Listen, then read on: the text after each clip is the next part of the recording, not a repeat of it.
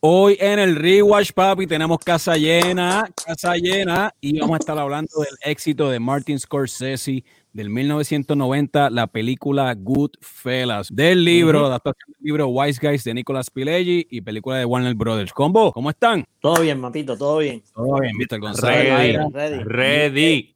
Papi, vamos a darle a Good, Good, Goodfellas. ¿Hicieron la asignación? ¿De qué? Un poquito. Más o menos, Eh, más o menos. ¿Había asignación? No, no. Hice la asignación y fui, fui, di la milla extra con la asignación. Eso está bonito, pero si compras una camisa por cada rewatch, mm, Te vas a quedar pelado, Mr. te vas a González. quedar pelado a final del año. ¿viste? Es que es la primera que compro para Rewatch. Ah, bueno.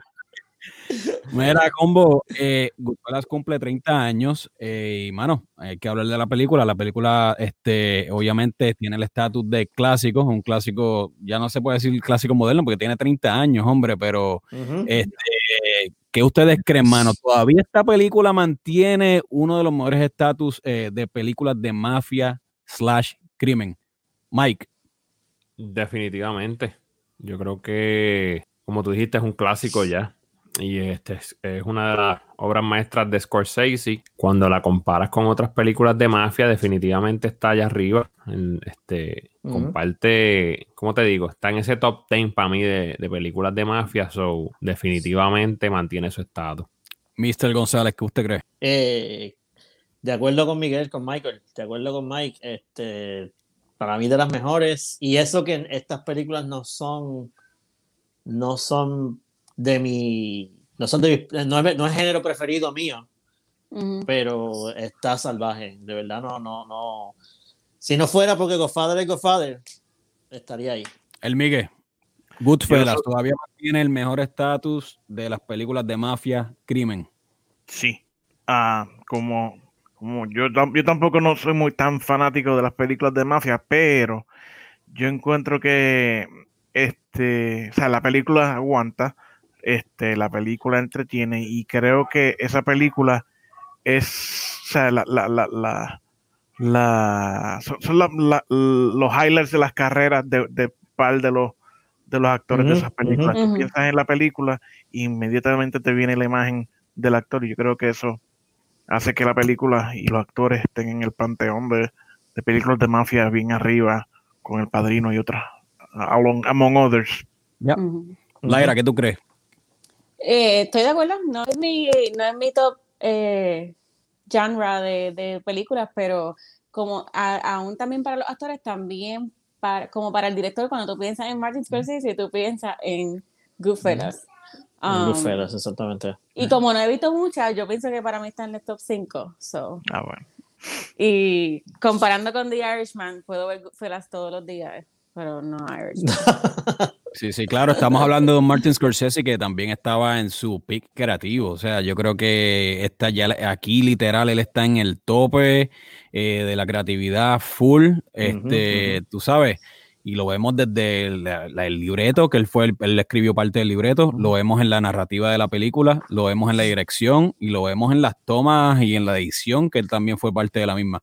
Este, vamos a hablar de un poquito. yo creo que eh, lo importante de eso es que está bien, estaba en su pick, pero también lo importante de destacar aquí es que le queda súper bien la película.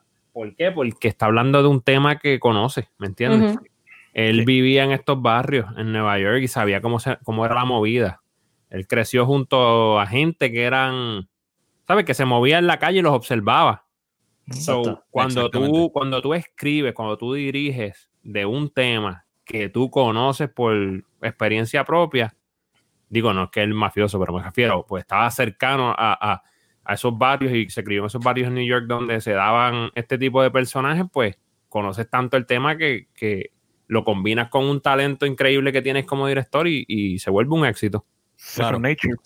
Claro, no, la película, Sí, la historia se desarrolla creo que es en el este de Brooklyn. Y como tú dijiste, Mike, sí, él creció en las calles de New York, que él conoce. De hecho, él no quería volver a tocar una película de mafia, porque obviamente está Mean Street, Mean Street que es prácticamente su primer película. ¿sabes? Su primer motion picture grande. Este, después hace Raging Bull, que aunque no es una película de mafia, sí tiene unos elementos de mafia detrás de la película. Exacto. Obviamente él dijo, no voy a volver a tocar una película de mafia nunca más en mi vida porque él no quería seguir proyectando el estereotipo de italiano, americano, tú sabes, y, eh, y linkeándolo hasta la mafia, hasta que le llega el libro de Nicolas Pil- eh, Pileggi, The Wise Guys, y él, y, y él dice, papi, no, esto yo tengo que hacerlo película, creo que el libro salió en el 1988, él leyó, o, o un poquito antes, y él leyó la el obra. 85. a la obra. 85. 85.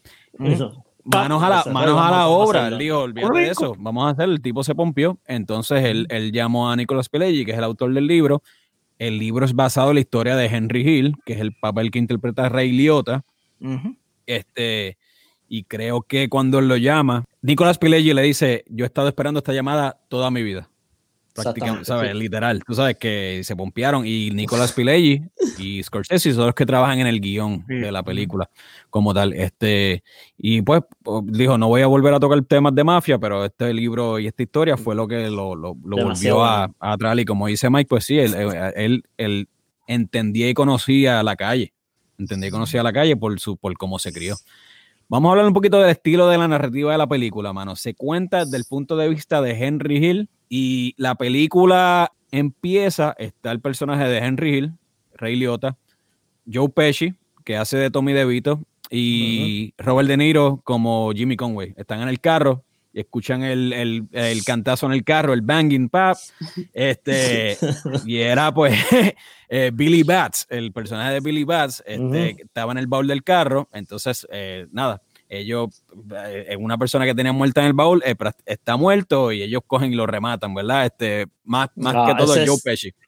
Y la frase. Ese es, el Ajá, Mr. González. ese es el mejor intro de una película. Sí. Sí, sí. La ¿Cuál es la frase? manera- ¿Cuál es la frase que dice tan pronto él lo.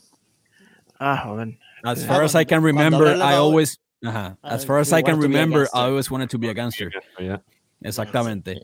Este, Mike, cuéntame el estilo de la narrativa, mano. Este estilo donde el personaje principal está contándola desde su punto de vista y más adelante entra Lorraine Bracco, este, como Kate Hill.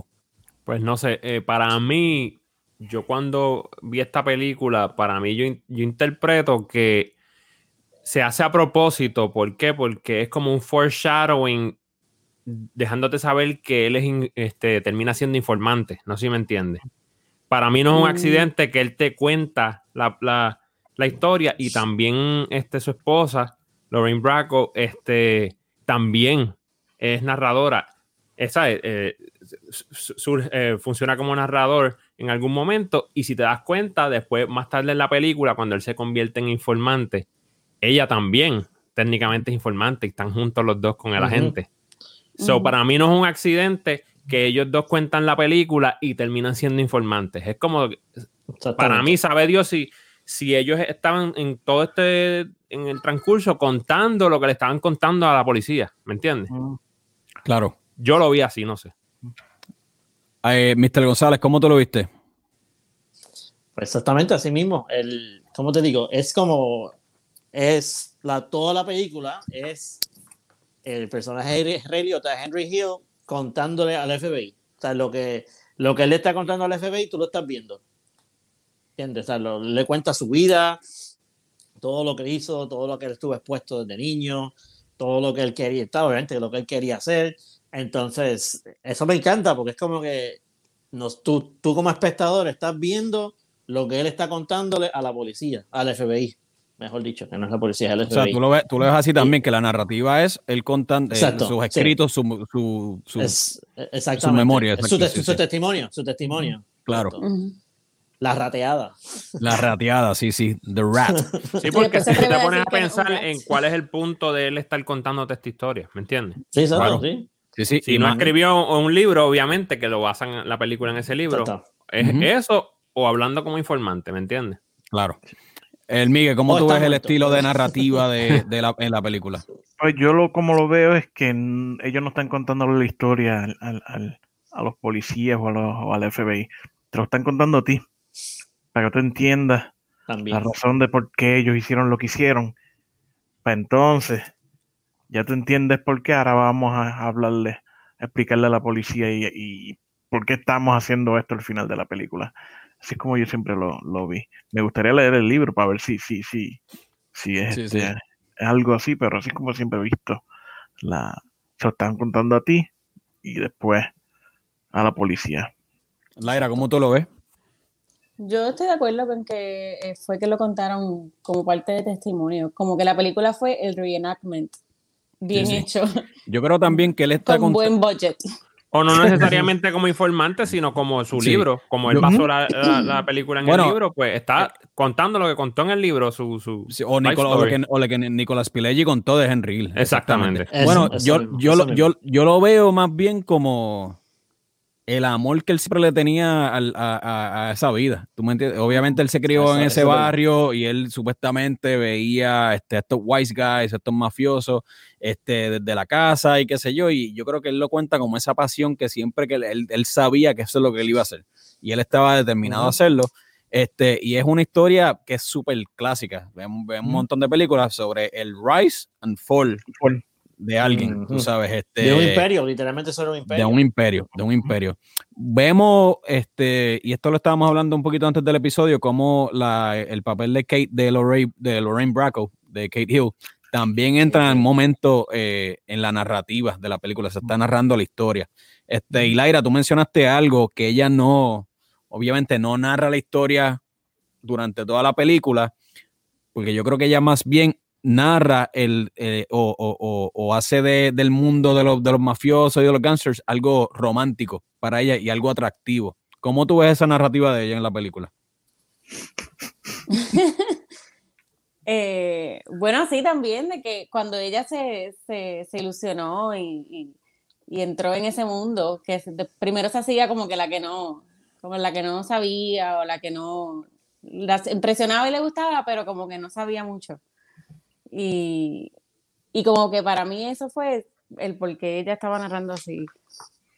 Yo también creo que, que no es un accidente. ¿Por qué? Porque hay un tema, ¿verdad? En la película que está bien presente, que es el amor a- al poder y al estatus, ¿me entiendes? Y entonces, si te das cuenta, Henry Hill se enamora desde niño de eso por el estatus, él lo dice. ¿Me entiendes? Esta gente nadie echaba con ellos, está... Y entonces Exacto. Ella se enamora de Henry Hill por lo mismo, por el estatus, porque va a los sitios y todo el mundo la respeta, todo el mundo, le- usted y tenga, quiere este, esta bota- exactamente. So, eh, ese tema de el amor al poder y a lo que te puede dar este estilo de vida eh, es, es como similar en los dos, en los dos personajes. Exactamente.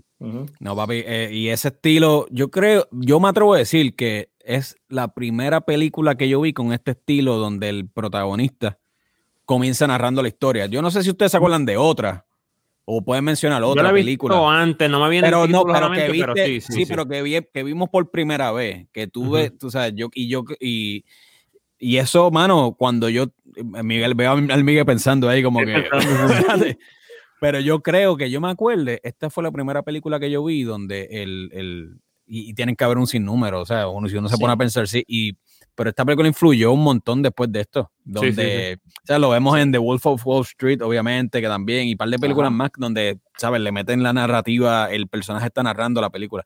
Pero, papi, eh, eh, sí, Miguel, dímelo. Shawshank Redemption. Ah, Shawshank Redemption, pero Gufela fue Shawshank antes. Redemption. Sí, Exacto. fue antes, pero Pero Gufela fue Pero antes, también, pero sí, sí. también otra cosa que se puede interpretar aquí es que se- es, de, es de, ¿cómo te digo? Eh, se conoce que, que Martin Scorsese es un fanático del documental. sí. So, no, o sea, ¿cómo te Oh, digo? exacto, sí, sí, sí, es sí. bien importante que, que esa, eh, el narrador es como quizá una oda a, a su amor al documental, ¿me entiendes? Sí, Eh, sí, sí. En ficción, estás viendo una persona que te está narrando algo que pasó en vida real, ¿me entiendes? No sé, eh, tiene que haber algo ahí, como una conexión. Claro, claro. No, mucha gente no, con- no, no, no piensa en eso, pero Martin Scorsese tiene un montón de documentales. Sí, sí, claro que sí. Él tiene uno, Tiene él tiene, él tiene un par, el, música, el de, el de. George Harrison, por ejemplo, lo hizo Sí. él, este, y Sí. un par de documentales más. sí. Exactamente, sí, porque él Si es no me equivoco, hizo uno de Bob Dylan. Hizo, ah, le gusta y le gusta ¿verdad? mucho Sí, de, de- también. de música. Exacto, so, el proceso narrativo de Goodfellas puede estar exacto, grandemente influ- eh, ¿sabe? influido por el estilo de tiene documentarista. documental, sí. Exacto, que exagerado, exagerado. Papi, vamos a hablar de uno de los personajes caballísticos de la película, bien duro. Robert De Niro como Jimmy Conway, papi. Yo hago la pregunta, este es uno de los mejores personajes del actor, papi. Voy a comenzar al revés, voy a comenzar con Laira. Laira, ¿qué tú crees? Ah, sí. ¿Sí? ¿En qué se basa tu respuesta?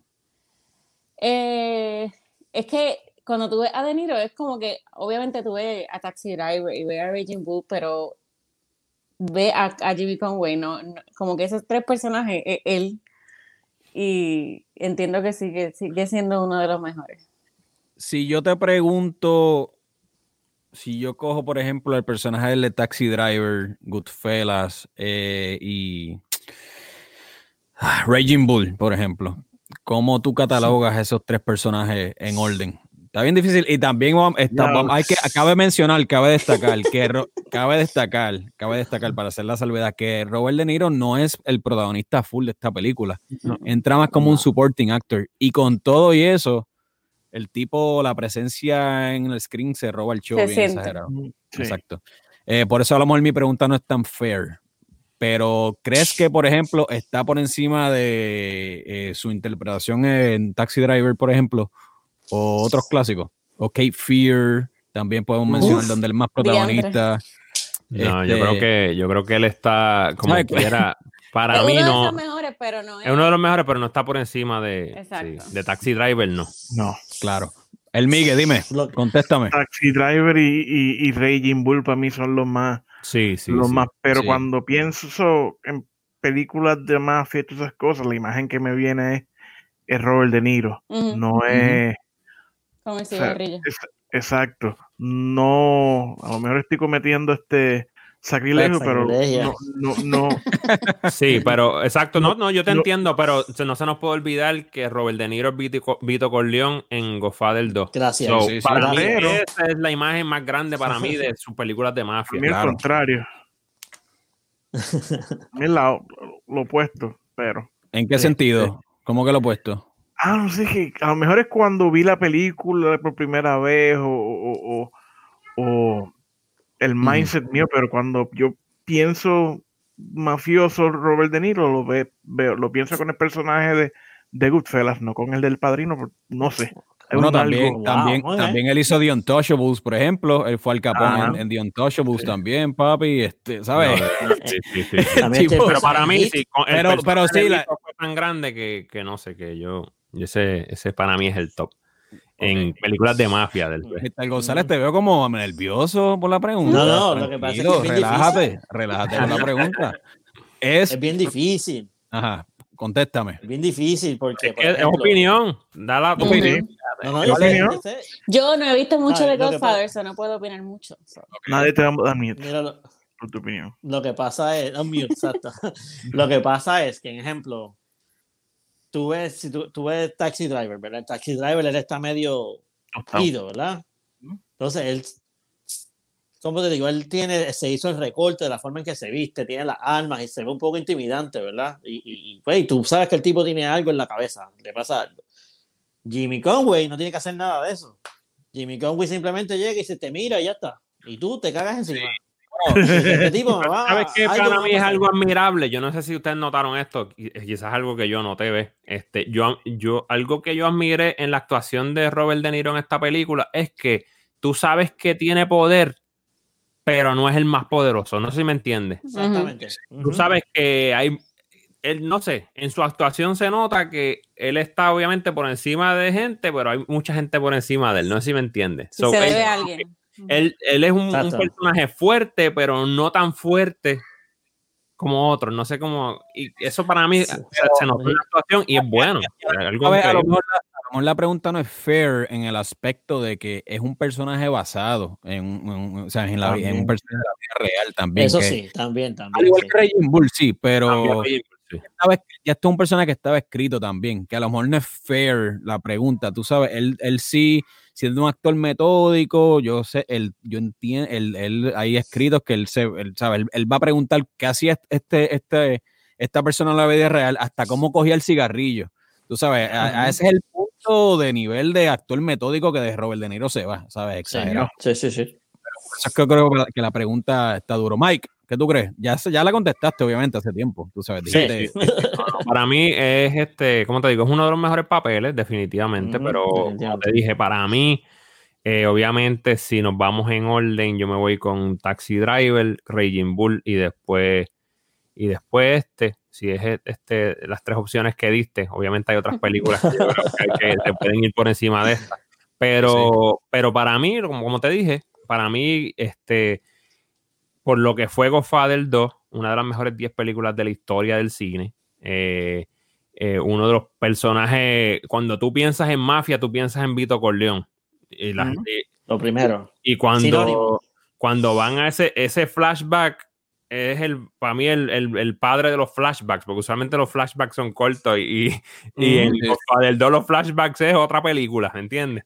Literalmente. Y, y, fue tan fuerte ese papel, tan bueno, eh, te deja unas líneas tan memorables cuando te enteras de dónde viene lo de I'll make him an offer you can't refuse, todas esas líneas, para mí no puede haber comparación. Porque esto es un papel secundario y aquello obviamente es un masterpiece. You know? Una película que se nos olvida de Niro es Once Upon a Time in America, que es otro más. Diablo, sí, Chicos, si vas a sacar, mira, ya pongo aquí los, los créditos. ¿Sabes lo que los créditos de la película? por eso es la pregunta. No, pero, tres, tres minutos de personajes que ha hecho. Hay que es tan fan de Goodfellas y esta película por el estatus icónico que tiene, moderno, que se van a caer de fondillo, así mismo, y van a decir que este es de los mejores personajes de De Niro. Y puede estar entre los top 5 mejores personajes de De Niro, pero no creo que se pueda aplicar en este caso, aunque es un papelazo, papelazo, tú sabes, porque primero no es un actor, o sea, no, no, no es protagonista, eh, sí es protagonista, pero es más supporting. Y segundo, que tiene, ¿sabes? Mano, el, el, la, la, caída, el rise y el fall de él en Taxi Driver, eso es una normalidad. Sí, sí. sabes. Eh, y incluso eh, inspiró a películas como Joker, tú sabes. Y todas estas películas ahora, ¿sabes? Todo ha sido influidas por este caballito en, otra, en otras películas. Pero de que yo digo que está en su top 5. Este personaje Definitivamente. Definitivamente. Definitivamente. Podemos decir, y no en este orden específicamente, pero me voy con Taxi Driver Cape Fear, Once Upon a Time in America, este, Raging Bull y Goodfellas. Otra, pero tú te fuiste con cinco. Sí. no, Comedy entra por ahí también, que eso es otro papelazo, tú sabes. Eh, eh, el tipo es un actorazo hasta que, sí, pues, ¿verdad? Yo les doy cinco a ustedes.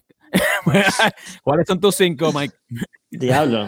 ¿Ya para qué? Ya me la, ya me la jobaste, mano. son las mismas, todos. No, no seteaste, no seteaste ahí para pa perder, que sucio. Está churregaste chiquistada ahí, coño. Papi, no, no, este, es difícil, es una pregunta súper difícil, mano. O sea, es una pregunta difícil y va a ser siempre bien subjetiva, bien, bien subjetiva, mano. Vamos a hablar de Rey Liotta, mano. Esta fue su cuarta película en el cine y su primera gran oportunidad como actor para el papel de Henry Hill, mano. Y de actor principal, me imagino también. Protagonista, sí, actor principal. ¿Cómo, cómo viste la interpretación ahora que hiciste el rewatch, eh, eh, el Migue de Rey Liotta? Ah, no, que es ese, ese, ese, ese, papel de él es el, el highlight de su carrera. Después de eso, yo, aparte, ¿qué, otra cosa yo me acuerdo de él? No Escape o, Wild Hogs, pero, pero eso, o sea, ese es el papel de su carrera y, es, bueno y es, bueno y malo eso, porque es un papel que, que, que, que te que, o sea, que, que te define como actor, pero fue tan y tan bueno que no has podido repetir ese eh, algo en ese nivel, pero Claro, sí, sí, sí. Es un tremendo actor, pero. Yo, creo que sí, que es verdad. Hay unos, hay, es como un arma doble filo, ¿verdad? Que cuando te coge una leyenda como Scorsese y te ponen un papel así tan memorable, ahora yo creo que el typecasting es inevitable. Sí, entonces, está aquí. Entonces tú vienes, tienes este masterpiece, pero como que te cortas muchas otras oportunidades porque nadie te ve en otro papel que no sea ese tipo de papel, ¿me entiendes? Exactamente. Y tiene un montón de créditos, pero no, ninguno le llega ni a los Este, escenas memorables de, de, de, Ray Liotta en esta película, por ejemplo. Mano, ¿sabes cuál me viene a la mente?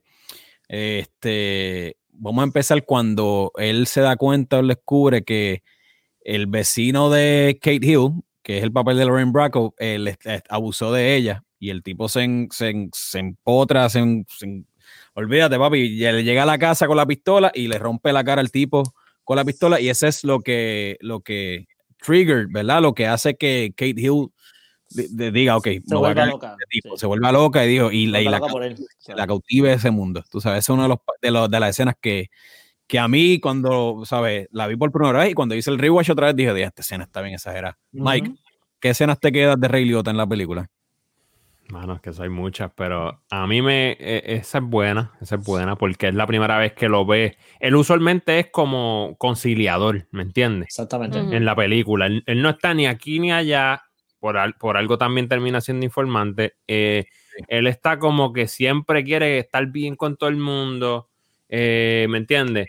Quiere. Vino, este tipo está peleado con aquel, pues no, yo quiero ser el que, el que interviene, intermedia. Y, Nunca, nunca es el asesino principal y no es asesino. Exacto. Y en esta, No, exacto. en esa escena es donde único él te deja ver así que, que puede, si le empujan los botones suficientes, ¿sabes? lo suficientemente fuerte, lo pu- puede cruzar al otro lado y volverse un demente, ¿me entiendes? Eso es lo bueno de esa escena. Pero yo a mí, una escena que a mí me encanta en esta película, obviamente hay- no voy a dar los clichés de escena porque obviamente hay unas escenas clásicas, ¿verdad? Como Funny How y todo eso, pero la- para mí la escena más brutal y más construida y, y larga es cuando van a la, a- al asesinato de, de Billy Bats, ¿entiendes?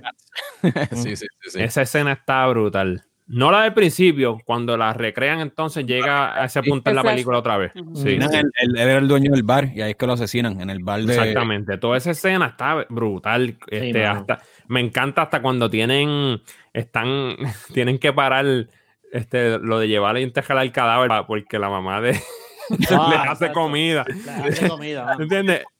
Te, te- te habla de eso, de lo que es la familia para ellos. Y no, olvídate, aunque estemos en medio de, de ir a sepultar un muerto, tenemos que parar porque nos hicieron comida y la comida no se rechaza. Cosas, No. ¿sabes? Es- es como que aprendes tanto de cada personaje en esa escena que para mí es la mejor. Gordo for life. De hecho, cuando ellos salen de la casa de la mamá y van al carro, ellos escuchan el pum pum. Se está escuchando. Se está escuchando y ellos- ellos ellos miran y, y somos- hacen una toma desde la ventana. eh, como para darte que, que está vivo allá, pero ellos Exacto, que están comiendo feliz ahí.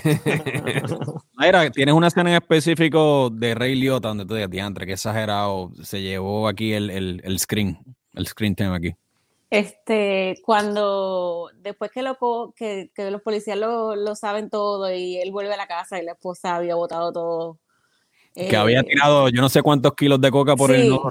Exactamente. Claro, sí. Que ahí yo pienso que lo que Michael dijo de, de que si tú, they pushed his buttons enough, él, él, él reacciona. Si no hubiese sido la mujer la que le hubiese votado eso, yo pienso que a quien sea le hubiese acabado la vida. Ujú. 60 mil dólares. Mil dólares. 60 mil dólares. 60 mil. Él cogió la pared y le dio la pared, pero si hubiese sido Sí. otra persona que no fuese ella, yo que pienso eso que le se- hubiese. Y que esos 60 mil dólares de coca eran, era su last resort. Era lo único que le quedaba. Exacto, era lo último que le quedaba.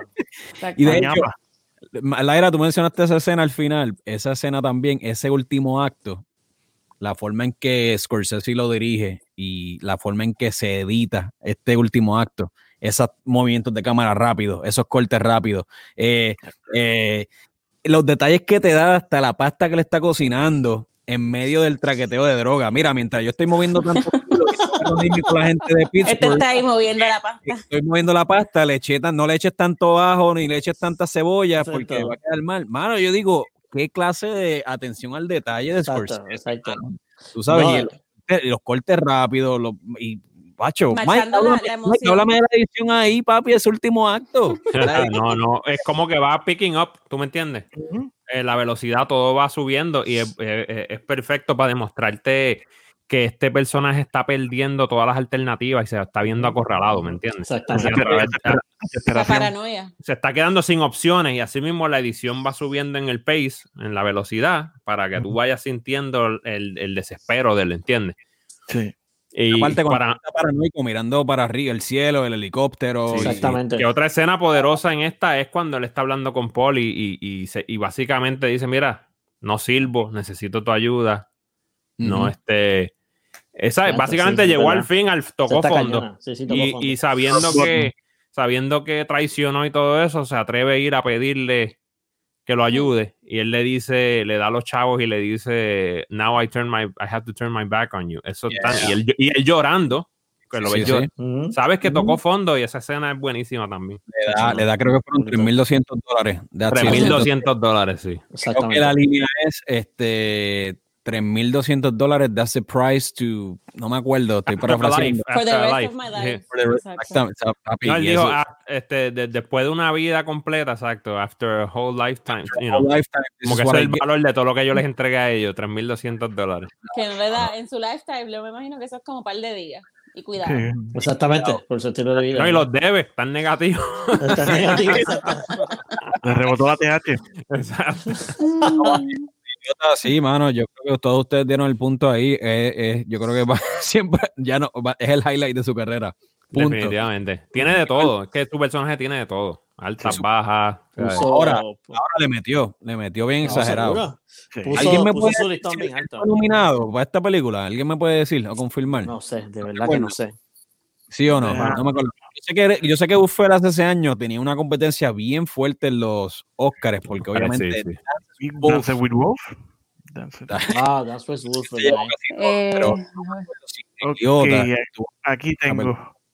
¿Qué tú me dices, Eh, Miguel? ¿Estuvo nominado o no estuvo? No, no sí, estuvo no, nominado. pero estuvo nominado, pero no por ni, no era por algo grande como los Oscars o, o The Eh, Golden Globes. Sí, pero Él- los Oscars no Exacto. Él Lo estuvo- nominaron a creo que un premio a Guaybana o algo así, ¿no fue? Exacto. No, no lo hago, no lo digo como insulto, pero me refiero. Se quedó fuera de los grandes. Sí, Sí, sí, Esta película nominaron a, a Joe Pesci, Que lo ganó. Que Actor. ganó. Sí, sí. nominaron a Supporting Actress a Lorraine Bracco. Este, nominaron a Scorsese. Martin Scorsese de director y por Best Movie. Pero si lo único que ganaron en los Oscars fue este Supporting Actor. Pero no lo nominaron porque era este Meet Irish en Boston. No era- No full Italian. En, lo- en los Golden Globes nominaron a los nominaron para mejor película, mejor director, supporting, act- supporting actress y screenplay, pero no ganó nada. Contra, Claro. mano. Y todas eran para. Y, y por lo mismo, era- tenía demasiada competencia. Tú tienes una película eh, de Kevin Costner que era el, el, el macharrán. El No de entra. esa época. Esa película está tan Eh, cabrón. Peliculón también, tú aunque, sabes. este, aunque ahora, ahora es controversial la película. Súper. Controversial. Porque ahora es White Savior. En este tiempo es un White Savior movie. ¿Entiendes? Exactamente. Es otro buen análisis. tiempo, eh, exacto, es para otra- otro, otro capítulo. Es otro capítulo. ¿Cómo, ¿Cómo en el 2020 se recibiría una película como Dances Wolves, papi? Eso, eso es bien controversial. Eso Es que se lo hicieron ya. Esa película ya la hicieron. o sea, Avatar. Eso es Avatar. Ponte a pensar. bueno, que de aquí a- al 2030 será la segunda. Que igual Exacto. Avatar no es de estos tiempos, porque ya cuánto tiempo pasó. Avatar es, Avatar es Pocahontas. Avatar es-. Oye, ¿verdad, eh? Sí, pero no se, no se me enfiebren, no se me enfiebren. Vamos a fuimos. Vamos a hablar un poquito de Joe Pesci, papi. De Joe Ah. Pesci como Ahí llegamos. Vamos a Ese llegar- Era el caballo. Y la pregunta es, papi, este tipo es súper intimidante en la pantalla, mano, Ujú, súper ujú. intimidante. Estamos hablando de un tipo bajito, tú sabes que, que pero lo que sabes que no tiene, es- este, pero la presencia que te proyecta en la pantalla está bien exagerado, papi. Mr. González, cuando tuviste Goodfellas por primera vez, Ajá. la primera impresión que te da Joe Pesci es cuando está cuchillando a Billy Bats en el baúl. mano, es que ahí, ahí te explica cómo es él. ¿Cuál es la línea que él dice ahí? Ah, creo que es, ah, this motherfucker still alive, algo así, y empieza a cuchillarlo así, con un cuchillo como así de largo. Y si vamos, y si vamos más adelante, él le pide el. Él le pide cuchillo a la mamá. cuando están cenando con la mamá. sí. Este, La feliz. la mamá. más- le- no le pregunta, ¿me lo puedo llevar? ¿Te puedo... Si él le pregunta y todo. Ay. Exactamente, exactamente. Claro, un, pero cuchillo de casi- un pie de largo el cuchillo, es casi, una, casi un sable. Es de, Halloween. Exacto, el cuchillo de Halloween. Joe Pesci, Joe Pesci, hablamos de Ray Liotta y exagerado en la película, pero yo Robert. creo que el MVP de esta película, cuando Sí. tú haces un Joe Pesci, Yo, Sí. sí. Joe, Es más sabes, memorable el más memorable. Tú sabes, él- ajá. Él te, él te hace reír y, te, y te cagas encima a la misma vez. Mano, ¿Entiendes? Porque el, el- la forma en que él habla, la- la- el, el acento que él está usando, las palabras que usa, que de ¿Cómo hecho la la mayoría de sus diálogos eh, fueron improvisados. La escena de Funny House fue totalmente improvisada por él. claro. Que, Que- este, entonces la, la, la escena donde ellos están jugando póker, que él le dice al muchacho, ah, que baila, baila, le mete un tiro en el pie, no le importa. A, a Spider, a Spider, a al Spider, que después- se llama Spider, que es este Michael Imperioli, que después hace de- el, eh, el de- futuro clichoso mafioso. Sí, pero este, la escena de Funny House, por ejemplo, yo creo que es de las escenas más icónicas, yo creo que la Es una historia escena de- icónica del cine, mano. en general. Tú sabes, es una, pe- una escena que tiene ad-lib, y para el que no sabe qué es ad-lib, son escenas que son eh, improvisadas. Este, y Ajá, tú sabes, pero tú sabes lo que te da esa escena, ¿verdad? Esa escena te establece cuán loco es este Joe Pesci eh, como personaje. Ujú. ¿Por qué? Porque eh, tienes que poner en perspectiva que Ray Liotta es su mejor amigo desde chamaquito. Desde Ujú. ni- Ellos están en esto desde la adolescencia temprana. Exactamente. ¿Me entiendes? Exactamente. So, para que Ray Liotta tenga miedo de, de que él pueda hacer, sí, sí, sí. te está diciendo bobería, su mejor bobería. amigo desde, desde niño dice, espérate, este tipo estará en serio o de verdad está teniendo uno de esos tantrum dementes que él tiene. Exacto, me va a pegar un Y te, te habla de, eh, entonces la escena te establece la inestabilidad que tiene él, ¿entiendes? Mano, pero lo más cañón es que te logra proyectar esa intimidación, logra proyectar eso a la audiencia. Tú Sí, sí, sabes, sí. tú te intimidas por el, por el, por el personaje de Joe Pesci ahí, tú sabes, tú dices, "Diapi", cuando tú lo viste por primera vez, tú dices, lo va a matar, le va a pegar dos tiros. Sí, sí. Hasta que llegó. Mínimo le mete sol- mínimo pega hay el que darle crédito, hay que darle crédito a la reacción de, de Ray Liotta también. Sí, que él está como cortado y no sabe. Pero lo que te digo, para mí que Sí. está estableciendo como que está diciéndote, dándote detalles de Joe Pesci, de cuán inestable es él, que su mejor amigo, que lo conoce más que nadie, está dudando de lo que él va a hacer o no. ¿Entiendes? Exactamente, Sí. exactamente. Ven a alguien brutal, que, alguien que pudo haber llenado eh, los, eh, los zapatos de Joe Pesci en, este, en esta interpretación, alguien que lo pudo haber reemplazado. Nadie, Nadie. cero. Nada, nada que ver. Yo creo que nadie. Nadie. Porque, por ejemplo, hablamos ahorita del personaje de Robert De Niro. Este, Al Pacino por poco hace ese, ese personaje. No. Robert Es que yo creo que es todo, es la voz, es el, el, el- La es actitud, es la- todo, sí. El el- hecho de que sea una persona pe- de, de baja estatura, o sea, que no es una Sí. persona alta. Pero Sí, clarificar, eso le da un pequeñito. chip en el shoulder, como dicen. Él está Exacto, exacto. compensando con, lo violento que es. para Exacto, clarificar, el personaje que por poco hace el Pacino es el de Robert De Niro, no el de Joe Pesci. sí. pero, Sí, sí, sí. pero el de Joe Pesci yo creo que es irre- irreemplazable. Por eso se ganó, ya lo dijimos, el mejor, el Best Supporting Actor, papi, y bien merecido. O sea, Merecidísimo. y ese personaje para mí como que, o sea, no sé si, si, ustedes sienten eso, pero después de, de, de, de Goodfellas, él salió en Home Alone, él salió en My Cousin Vinny, él Cousin salió- Vinny. y, y, y en todas esas películas, Lethal- Lethal Weapon, él era este, y como te digo, yo en- viendo ese, a Joe Pesci en esas películas, yo estaba esperando que como me impresionó tanto el personaje de Goodfellas, que, que, que, que el personaje de esas películas hicieran, que explotaran así también, uno como que se queda esperando a ver Sí, eso, sí. pero eh, o sea, Eso es lo buen actor que es. lo impactante de la, de- de- de- del personaje que hizo. la, versi- la, la versatilidad del como actor ahí te, te lo prueba, o sea, te lo demuestra. No, papi, Hay- exacto. Sí, la hay que hablar de- ok, de- ok, ok, ok. El casting que hicieron con su versión de niño, adolescente. Uy, y sí, eso iba a decir yo. Porque el, el, el que Igualito. hizo de Ray Liotta no se parece, pero ese ¿Verdad que niño no? se parece. Se No, parece yo un creo que poco, sí. pero Al de Ray Rey Liotta se parece más al de la vida real que al actor. Pero el que, el que cogieron para hacer de, de Joe Pesci, es idéntico, mano. Es igual el pelo y todo. El de Ray Liotta, el niño no se parecía contra, pero es que una los ponen a los dos como Sí, Yo creo que sí, sí, a mí se me pareció mucho. Digo, sí. no tanto como se parece el que hizo Joe Pe- que hizo de- Exacto, Sí, sí, sí, sí. de es lo de de- más gracioso es que cuando ellos son así niños, eh, ¿sabes? Está en una Robert De Niro, pero con los dos nenes. Exacto. Igualito. Robert De Niro era, su personaje era mayor, pero está igual. No, él no, Pero, Sí, pues, mano. De Niro, papi, sí. También está... Pero Joe Pesci desde el principio de la película, yo, yo, yo, siempre supe que tenía los días contados. Porque, sí, sí, porque, él, rompió un montón de reglas que en la calle no se rompen, ¿me entiendes? Exactamente, exactamente. Y obviamente ellos no te están haciendo nada, pero están, eso, ellos están llevando récord, ¿entiendes?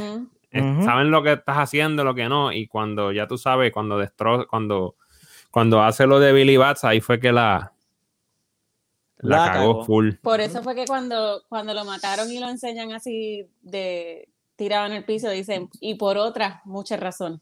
Sí, por eso, porque van contando, porque eh, lo que hizo con el nene del tiro en el pie, bueno, va building up, ¿tú me entiendes? Él va haciendo un montón de malas decisiones que se las dejan pasar, pues porque hay que, mira, tú sabes, es del corillo, pero después, exacto. cuando, eh, cuando, cuando, te toca, te toca. Aunque cuando mató ese, aunque cuando mató, ah, ahí se, se, fue. Exacto pero cuando mató el de la peluca, el tipo que vende peluca, ahí fue ordenado por, por Jimmy Conway. Sí. pero lo que pasa es que el tipo de la peluca no tenía peso, eso era otro, otro alicate. Exacto, el problema fue Billy Bat, porque este, temprano en la película, Polly le pregunta a Rey Liotta y le dice: Mira, ¿tú sabes algo de esto? ¿Me entiendes? De, porque este, no, no, me están preguntando por, por Billy Bats y no si tú sabes algo, me tienes que decir. Y ya ahí tú sabes que sus días están contados. Exactamente. Porque fue más arriba.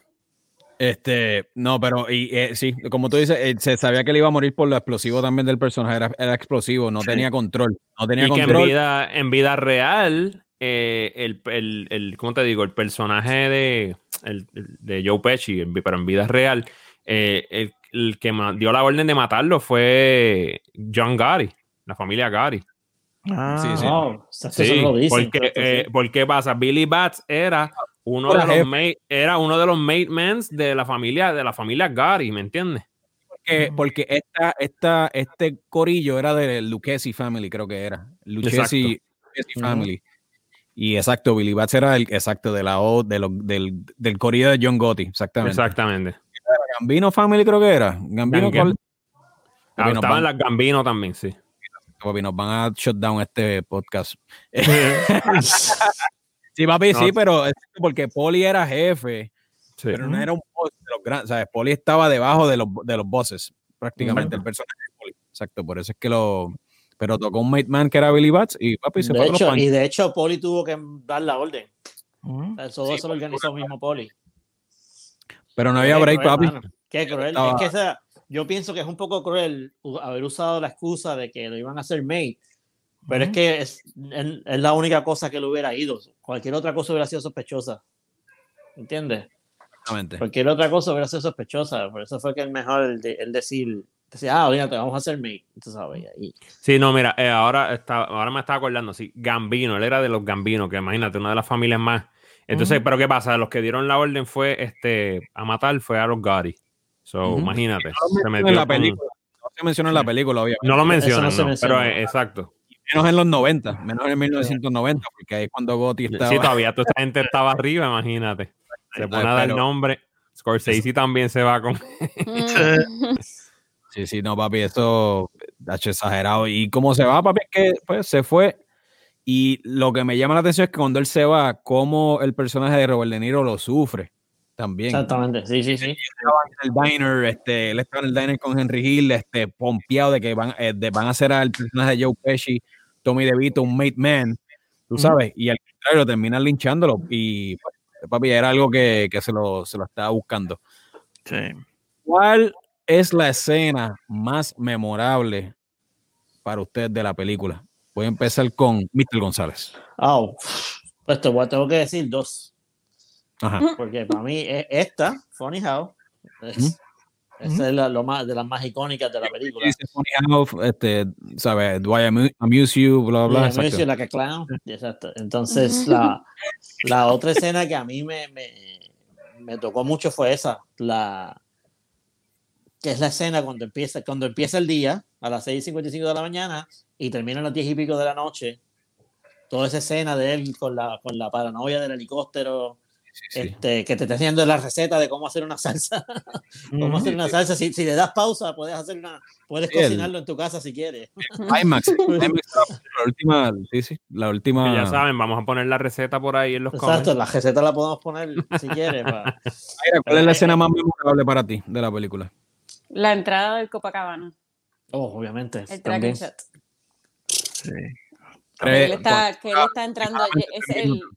El, el first date de él, no el first date con ella, pero el first date que están solos, O sea, y oficial, oficial. oficial, y, y la lleva y, él, y como que él seguía con- eh, entrando por la cocina, saludando a todo Sí. el mundo, y ella ahí es que ella se enamora de, del, lo, como dijimos ahorita, del poder y del estatus y de todo eso. Que ella le dice, what, what, what do you do? What do you do? Y él, I'm into construction.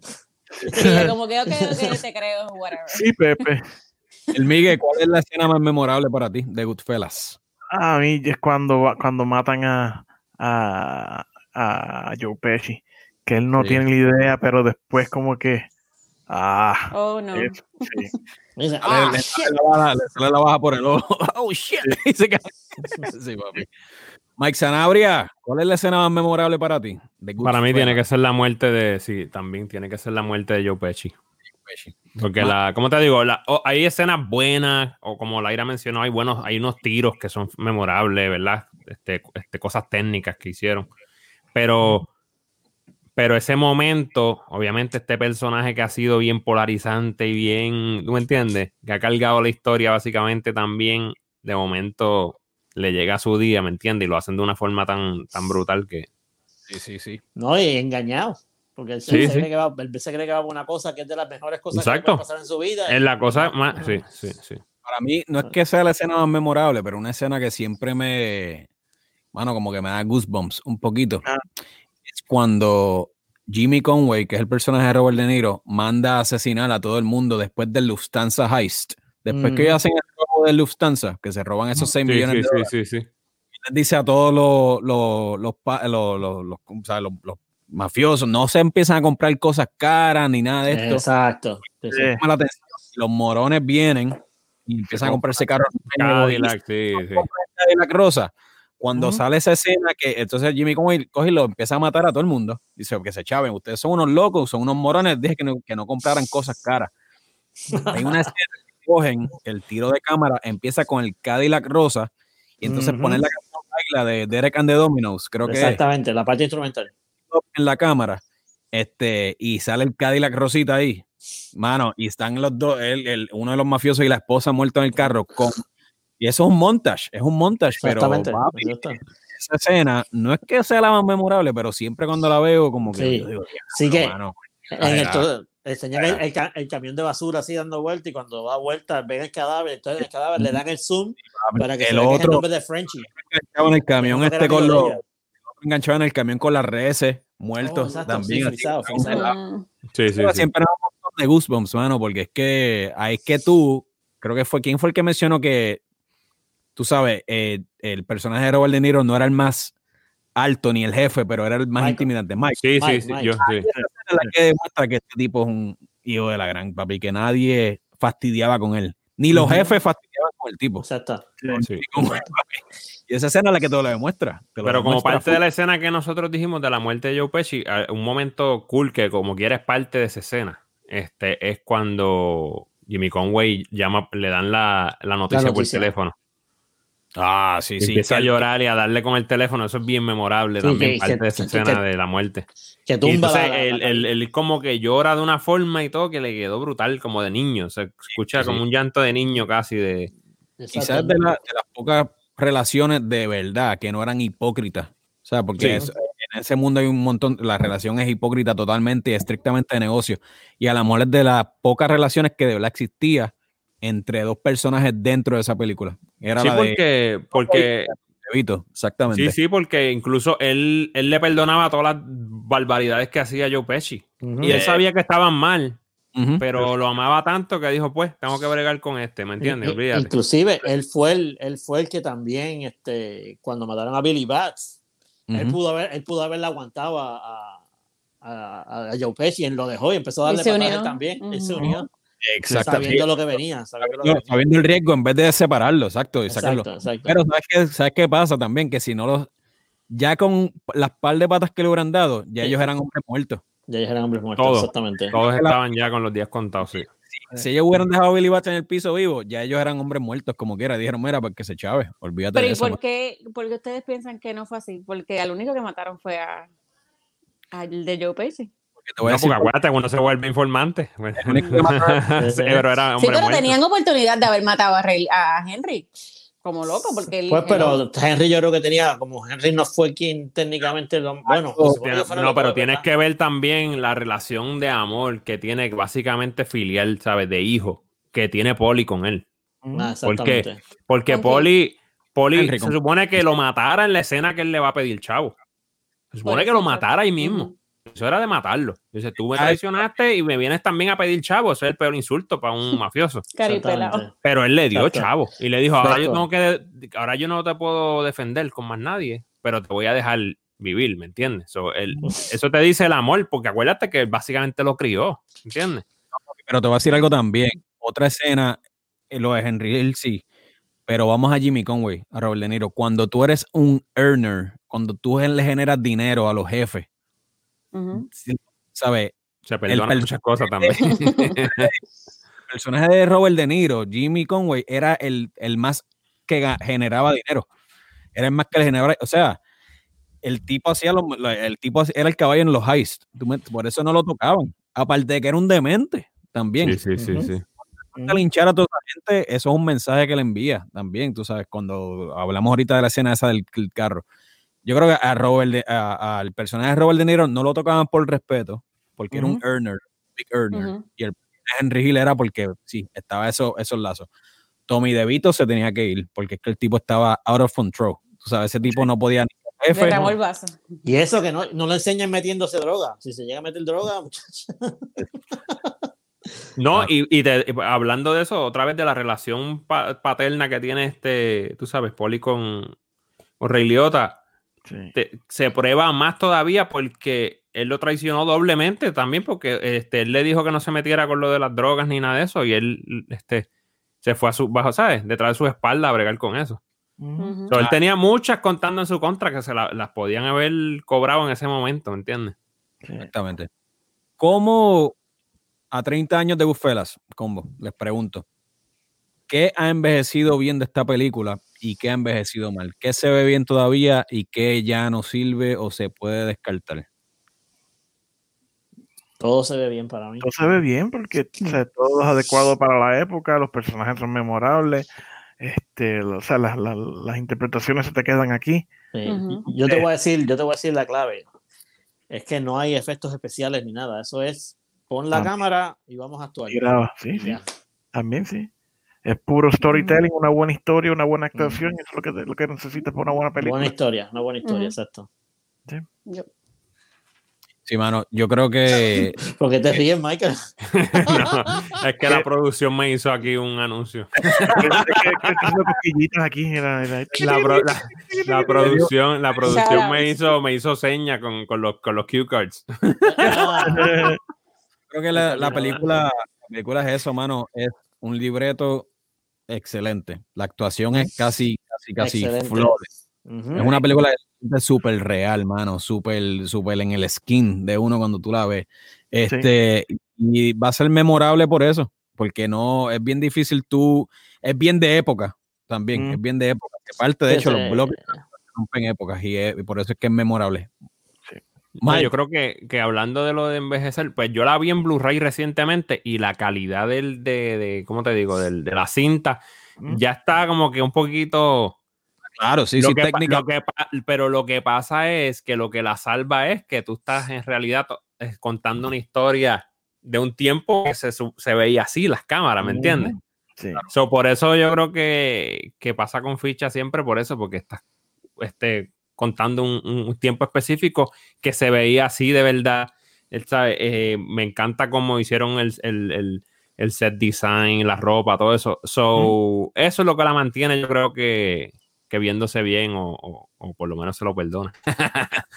No, y es un, y es un timeless story. O sea, es Sí, el, sí. el rock. No, y, es, y es, es una película que te la enseñan en la universidad si tú estás estudiando cine. O sea, Sí. Ya con eso, imagínate. Sí, sí, exactamente. Bueno, combo, papi, gracias a todo el mundo, gracias por estar aquí, gracias por hacer el rewatch de Goodfellas y como siempre les digo, suscríbanse a nuestro canal de YouTube, youtube.com slash hablando M. También nos pueden seguir en Instagram y en Facebook, Instagram. Facebook hablando M y en Instagram en hablando M underscore. Y también Underscore. Puedes escuchar nuestro podcast en cualquier plataforma, Spotify, Google, Stitcher y Apple Podcast. Así que, Corillo, ¿saben qué? Mano, Nos vamos. vemos, nos vemos para el próximo. Hablamos.